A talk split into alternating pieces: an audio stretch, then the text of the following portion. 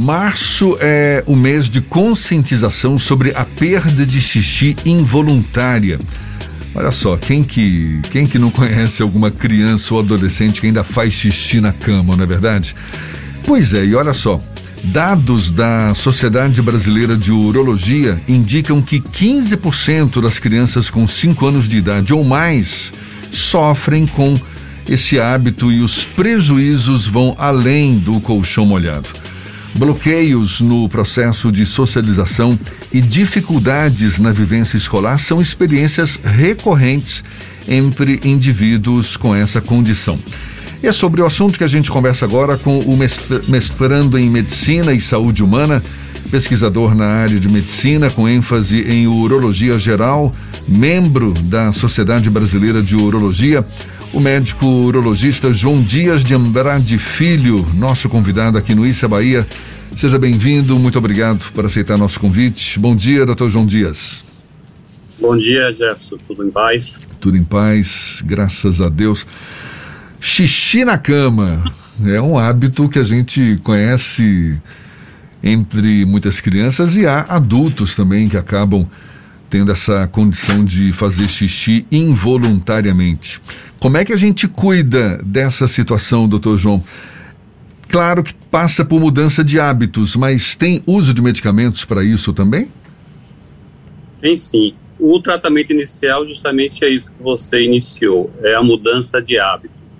Muitas famílias, crianças, têm o hábito de ao dormir, não levar a criança no toalete para esvaziar a bexiga, para que ela tenha uma noite tranquila. Também oferece líquidos antes de dormir. Isso é uma coisa errada. Deveria esse líquido ser abolido até duas horas antes da criança dormir. Também incentivar durante o dia que ela beba bastante água, para a noite não ficar desidratado. Também não oferecer é, é, substâncias, é alimentos como frutas cítricas que faça irritar a bexiga, café, chocolate, também são uma dessas é, medidas que deve ser evitada. Quanto ao medicamento, existe alguns medicamentos que já são familiarizados no meio médico, como o hormônio antidiurético, a imipramina e oxibutinina. Só que essas medicações resolvem uma pequena parte desse problema, em torno de 30% desses casos.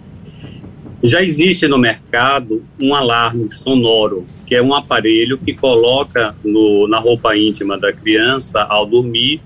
Esse aparelho está conectado a um sensor de umidade. Quando os primeiros pinguinhos de xixi começam a ocorrer, esse sistema é ativado e ocorre um alarme. Só que esse aparelho que existe no mercado, muitas vezes não dá tempo a criança acordar ou os pais levantar essa criança para ir até o toalete e terminar a micção. Então, a gente do, da Escola Baiana de Medicina, e temos um grupo lá que se chama CEDIME, Centro de Disfunção Miccional na Infância.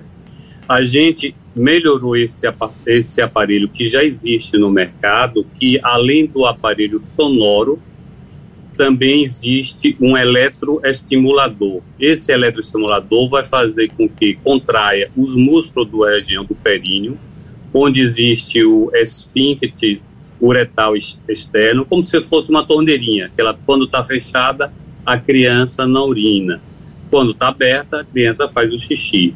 Então, esse aparelho inovador que estamos testando, é, ele pega e vai fazer, além do alarme, ele vai pegar e fazer a contração desse músculo. Então, dá tempo da criança acordar e terminar o xixi no banheiro, é, evitando os transtornos né, que fazer o xixi na cama vai causar para a criança, para a família, de ter que trocar a roupa de cama. Isso a criança acorda indisposta, acorda triste, é, chega na escola atrasada, também tem um constrangimento né, da criança pegar e não ao ser convidada para algum coleguinha, um familiar, de dormir é, na casa desse colega, desse familiar, e aí ela evita por pavor né, de fazer o xixi na casa dos outros.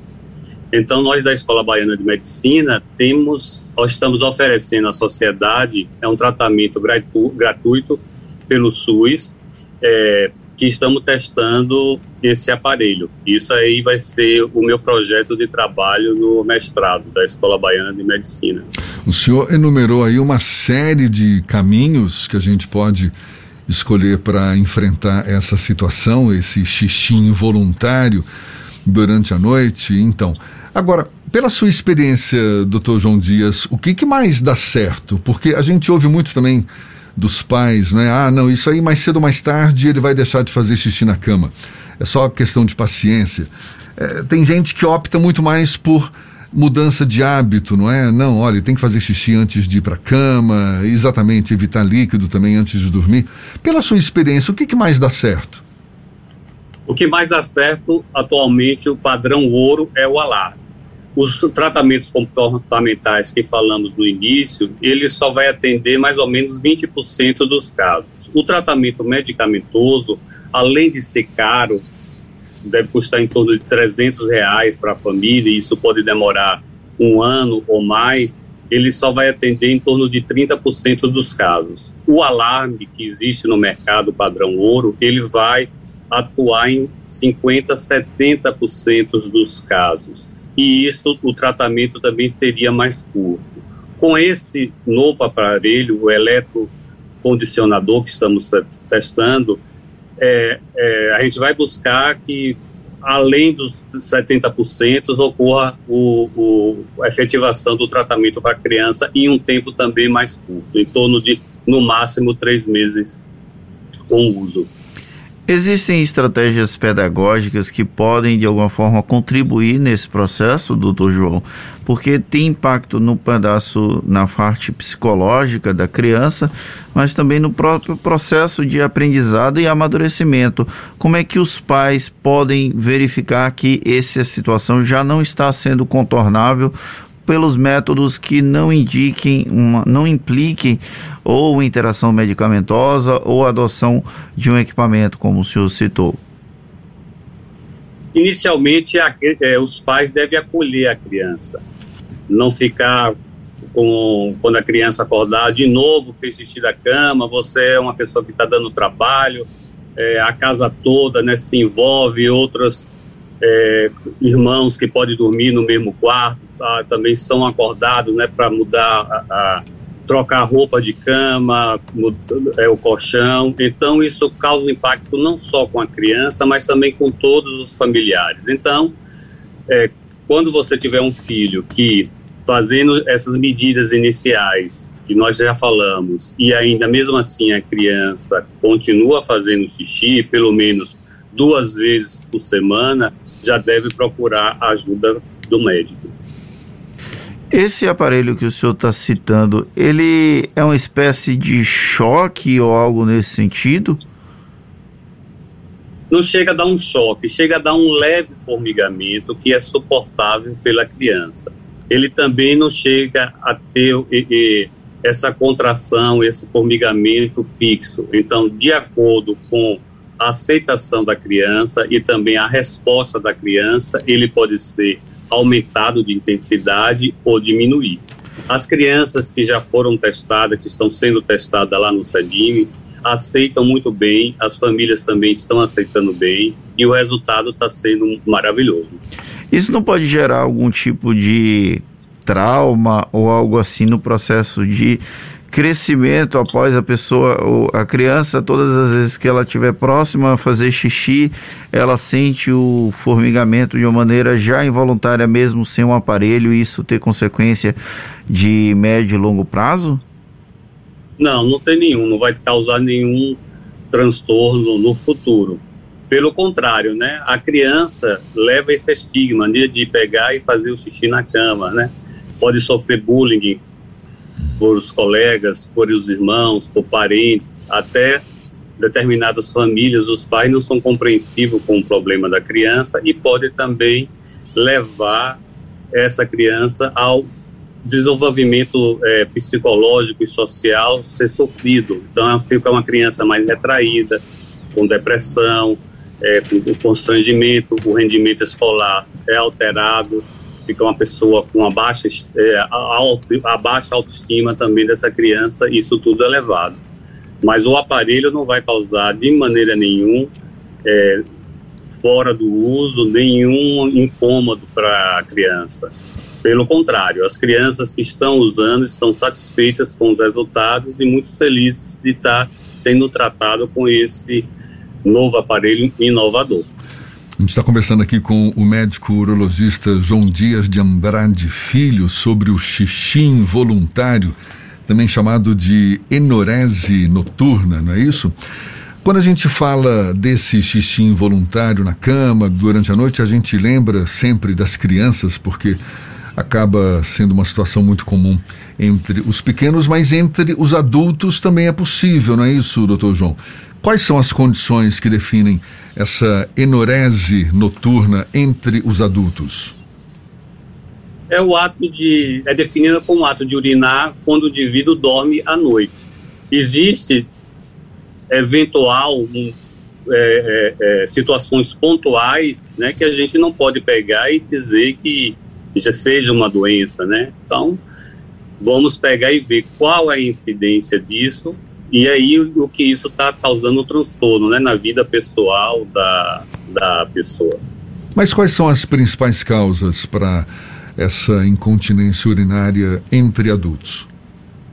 É multifatorial. Existem fatores genéticos, é, estudos foram feitos e pais que foram enuréticos, a incidência é maior. Se os dois o pai e a mãe fizeram também xixi na cama, essa tendência é maior ainda. Existe também a dificuldade de despertar. Geralmente os pais relatam que essas crianças têm o sono pesado e o estímulo da bexiga cheia dificulta essas crianças acordarem, acordar e ir ao banheiro. Existe também a poli, poliúria noturna tem sido relatada em alguns casos, porque a bexiga dessas crianças ainda não se desenvolveram e é uma bexiga pequena. Isso também pode ser é, uma das causas da enurese noturna. Mas entre os adultos, doutor João, o tratamento é, é, continua sendo também em torno de mudanças de hábito, mas há casos de medicamentos também. Exatamente. Os medicamentos usados é o hormônio antidiurético, a desmopressina, a imipramina, que é um é, é, um, é, é, um antidepressivo tricíclico e a oxibutinina é usado nos casos de uma bexiga é, hiperativa. É quando, a, independente da quantidade de urina que exista na bexiga, a bexiga pega e se contrai involuntariamente e aí a, ocorre as perdas. Geralmente, durante o dia, essas pessoas queixam de urgência miccional, ou então urge incontinência. Tem a vontade de ir no banheiro e não dá tempo de ir até o banheiro para urinar. Tem perda. Então, é um transtorno também na vida de muitos adultos. Eu já ouvi reclamação de pessoas que roncam muito ou que têm a apneia do sono que é quando a, a, respiração para por alguns momentos durante o sono, não é? A, a, epineia do sono, a apneia do sono. Pessoas que roncam ou que têm essa apneia também podem acabar urinando sem controle. Tem fundamento isso? Não, não tem nenhum estudo sobre isso, não. Uma, uma outra pergunta é: a gente está trabalhando com esse estudo para crianças, né? Mas é possível, por exemplo, ele ser adaptado para adultos em uma condição de ou incontinência urinária ou de problema para controlar a bexiga à noite? Não o aparelho da. como se fosse a, a fralda que tem a percepção, os sensores, mas a própria eletroestimulação? É possível a adaptação também para adultos? Existe para adulto também um eletrosimulador. Então, cada caso tem que ser estudado e ver a causa para fazer um tratamento. Existe um aparelho que é um pouco diferente, que é transcutâneo. Você coloca na pele, na região sacra é, do adulto, e esse pode pegar e causar o estímulo. Então, deve ser avaliado, no caso do, do adulto, com exames mais detalhados. O exame o ouro para esse tipo de diagnóstico seria estudo urodinâmico, que eventualmente é feito em criança por ser um exame invasivo, que precisa colocar sonda via retal, sonda uretral para fazer o exame. Então, são reservados em alguns casos em crianças. Então, pela anamnese, o exame físico, o médico vai direcionar quais são os exames que devem ser feitos para, para essas crianças, como também no adulto. No caso de adultos que tiveram algum tipo de intervenção na próstata, que acaba gerando uma das, das consequências, pode ser a incontinência urinária. Esse tipo de tratamento, ele pode funcionar? Não, nesse caso não. Para o caso de incontinência urinária pós uma cirurgia, no caso uma vesicectomia radical para o câncer de próstata, é, deve ser feito inicialmente exercícios que são chamados exercícios de Kegel, que é contração dessa musculatura para fortalecer a musculatura em torno da uretra. Existe também desde tratamento cirúrgico, como os esfíncteres artificiais, que são um aparelho também que é colocado em torno da, da uretra do adulto e que ela contrai. Quando o adulto for fazer, quiser urinar, existe um dispositivo que geralmente fica na bolsa escrotal, é acionado, esse esfíncter abre, a pessoa urina e depois é fechado esse esfíncter. É para fazer é, uma, um, um, um, movimento como se fosse o esfíncter uretral é, normal do, do, da pessoa que provavelmente foi lesado durante a cirurgia. Isso ocorre em mais ou menos em torno de 12% dos casos de cirurgias para câncer de próstata. Doutor João Dias, para a gente encerrar, qual seria o momento, o, o, o digamos, o limite para a gente definir, olha, isso aqui é para você tratar com um urologista ou não? Isso aqui tem precisa de um, de um suporte mais psicológico. Como é que a gente pode definir esse, esse limiar entre uma terapia à base de medicamentos ou de alguns aparelhos, mas também precisando de um psicólogo para resolver o xixi involuntário, doutor João Dias? Os pais devem pegar e ficar atentos se, houve, se está havendo também algum problema familiar, como mudança de escola, é, nascimento de um de um de um bebê, né, do irmãozinho na em casa, isso então pode se chamar a criança que faça xixi na cama, ser uma maneira de chamar a atenção. Então os pais devem ficar atentos se houve mudança em, no comportamento da família, o entorno todo da criança, se isso pode estar ocorrendo.